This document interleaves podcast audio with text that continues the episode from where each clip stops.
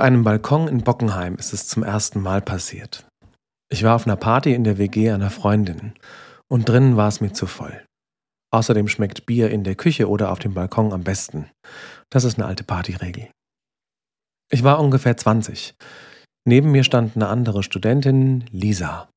Die Haare geflochten, Kippe in der einen Hand, Bier in der anderen. Wir hatten genau zwei Dinge gemeinsam. Wir hatten gerade mit dem Studium angefangen und wir kannten über irgendeine Ecke die Gastgeberin. Damit war es eigentlich auch schon vorbei mit den Gemeinsamkeiten. Achso, und das Bier.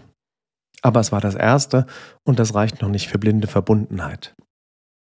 Der Smalltalk war schnell abgestanden und so landeten wir bei der Frage, die man eben stellt. Und was machst du so? Gemeint war das Studienfach. Sie sagte BWL und ich sagte Theologie. Geil. Schnittmenge genau null. Lisa rümpfte die Nase, lachte trocken und sagte, was macht man denn damit? Und ich sagte, Pfarrer werden? Und sie sagte, warum macht man denn sowas? Es war das erste Mal, dass diese Frage kam, aber sie kam, glaube ich, noch gefühlt 400 Mal. Manchmal mit einem freudigen Lächeln und manchmal ehrlich erstaunt. Aber ganz ehrlich, sie kam auch mehr als einmal mit einem abfälligen Lachen. Und das ist fein. Nichts in meinem Leben tue ich für die Lisas auf den Balkonen der Welt. Ich weiß gar nicht mehr, was ich ihr gesagt habe, aber mit Sicherheit nicht die ganze Wahrheit. Das finde ich sozialverträglich und moralisch unbedenklich. Du musst nicht jedem die geballten Memoiren erzählen oder das, was dich im Innersten zusammenhält. Manchmal reichen 40 Prozent der ganzen Geschichte. Das ist immer noch die Wahrheit. Aber es ist halt die Wahrheit leid. Die ganze Wahrheit ist diese.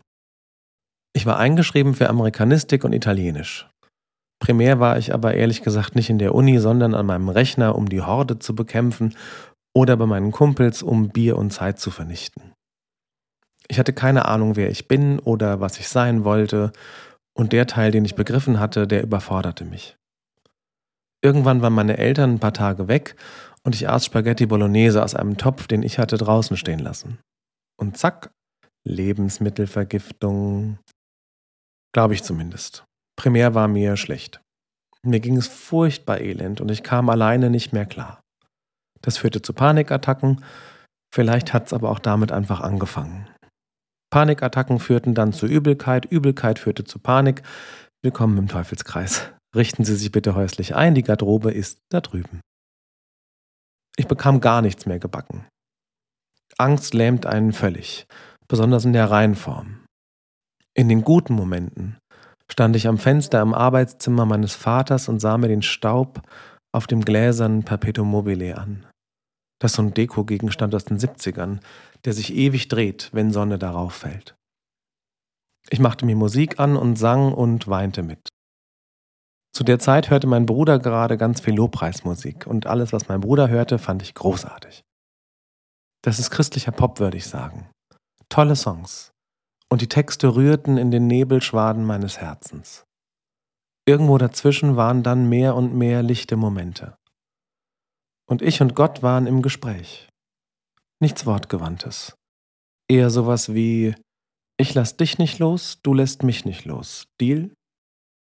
Und so saßen wir gemeinsam im Nebel, im Arbeitszimmer meines Vaters, wo es nach Pfeifen, Rauch, Gitarrenholz und Zuhause roch. Es wurde besser, wie das so ist, mit viel Gott und einer Therapeutin. Ich erzähle das so offen, weil man sich dafür genauso wenig schämen muss, wie wenn du eine Mandelentzündung hast und zum HNO gehst.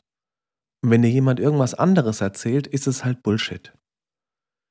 Als ich wieder gerade ausgehen konnte und nicht mehr im Überlebensmodus war, war mir irgendwie klar, Amerikanistik und Italienisch werden das nicht bleiben. Ich will gern irgendwas machen, um Menschen zu helfen, denen es so geht, wie es mir ging. Später habe ich oft erzählt, ja, für Medizin und Psychologie hatte ich halt nicht die Noten, deswegen wurde es Theologie. Stimmt überhaupt nicht. Mir hat mein Glaube geholfen und Gott.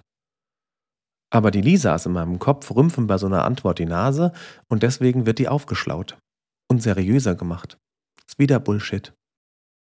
Mich haben in der Zeit vor allem die Geschichten bewegt, in denen Jesus kranken Menschen begegnet. Und so eine Geschichte erzähle ich euch. Eine, die sich damit beschäftigt, wie es ist, wenn du in deinem Leid feststeckst. Zur Zeit Jesu gab es einen See namens Bethesda. Ein See mit Zauberkräften. Das Wasser des Sees kann nämlich heilen. Alles. Auch die schlimmste Krankheit, körperlich oder seelisch.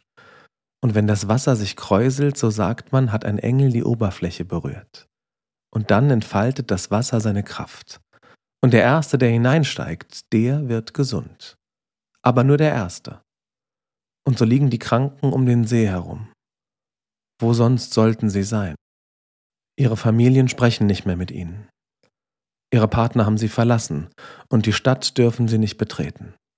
Wohin sonst sollten sie gehen? Ein Mann liegt dort schon viele Jahre, und er versucht's jedes Mal.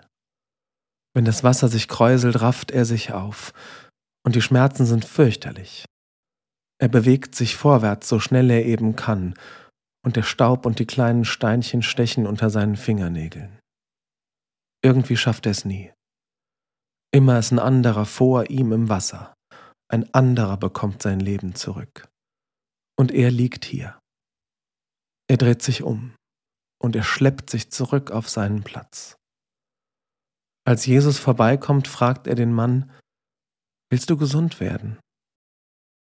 Er sieht ihn er sieht ihn und schaut ihn erwartungsvoll an. Er will hören, was der Mann zu sagen hat. Und der Mann erzählt. Er erzählt, wie er es all die Jahre versucht hat, wie er immer wieder gescheitert ist, wie weh es tut, wenn die Hoffnung zerbricht und er nicht weiter weiß. Er erzählt und erzählt und Jesus hört zu. Er sieht den Menschen hinter der Krankheit und irgendwas in ihm wird heil Steh auf und geh nach Hause, sagt Jesus. Und der Mann steht seit 38 Jahren das erste Mal ohne Schmerzen auf. Und er weint stumm vor Glück und geht nach Hause, wo immer das jetzt ist. Wohin von hier? Ich stelle mir vor, wie der Mann nach Hause kommt, zu der Familie, die mit ihm nicht mehr gesprochen hat, die ihn ausgestoßen hat, als er krank war wie er in die Stadt geht, in der er 38 Jahre lang nicht war, und mit einem Mal läuft er die Straßen wieder lang. In der Sonne. Ein neuer Anfang. Und jetzt? Wir kommen aus der dunklen Jahreszeit. Wir haben viel im Dunkeln gelebt und gemerkt, wie es ist, wenn einem was fehlt. Ich weiß nicht, wo in diesem Winter oder im letzten Jahr dein Dunkel war, wo du verzichten musstest, wo in dir was gefehlt hat. Aber ich liebe diese Geschichte vom See Bethesda, weil sie mich daran erinnert, wie Jesus die Menschen immer wieder geheilt hat. Und viel schon dadurch, dass er sie gesehen hat, wahrgenommen hat. Und auch daran, wie die Menschheit es ihm gedankt hat. Wir waren im finsteren Tal, und jeder von uns weiß, wo er oder sie in der letzten Zeit im finsteren Tal war, wo wir nicht weiter wussten, wo wir gelitten haben. Und wenn sich die Nebel lichten, dann stehen wir hier, mitten in der Asche, mitten in den Trümmern aus Schuld und Verletzungen, aus Angst. Ein neuer Anfang. Und jetzt?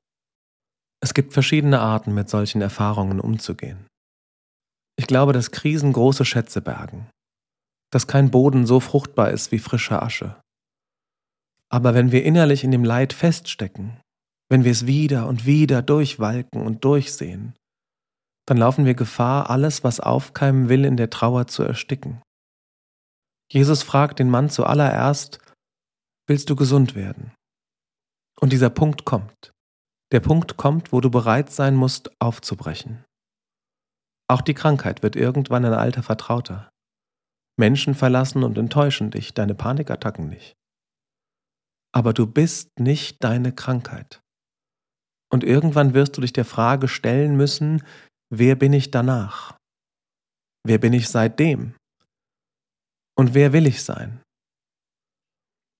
Als der Mann am See erzählen darf, als er gesehen wird, wie er ist, zerbrochen, als er spürt, dass das an seinem Wert nichts ändert, erst dann ist er bereit aufzubrechen. Und Jesus sagt, steh auf und geh. Er hat sich die Geschichte des Mannes in ihrer Gänze angehört ohne Augenrollen, ohne Wertung und ohne Eile. Das Leid darf Raum haben. Aber dann sagt er, und jetzt geh. Und das Leid bleibt hier am See. Wie es weitergeht, bleibt offen. Und das ist gut so, finde ich, weil das Leben so ist. Wir wissen nicht, wie es weitergeht. Nur so wie es war, wird es nicht bleiben. Und auch das ist gut so. Wir sind neugeboren. Und Neugeborene, das weißt du, brauchen keine tägliche Erinnerung daran, wie schlimm die Geburt war. Die brauchen Hoffnung und Glaube und Liebe. Und wohin die Reise dann geht, ist nicht wichtig. Wichtig ist, dass Gott sie mitgeht und dass dieser Jesus uns auch am Fenster im Arbeitszimmer und an den Ufern des Elends wiederfindet, um uns Mut zu machen, Mut weiterzugehen.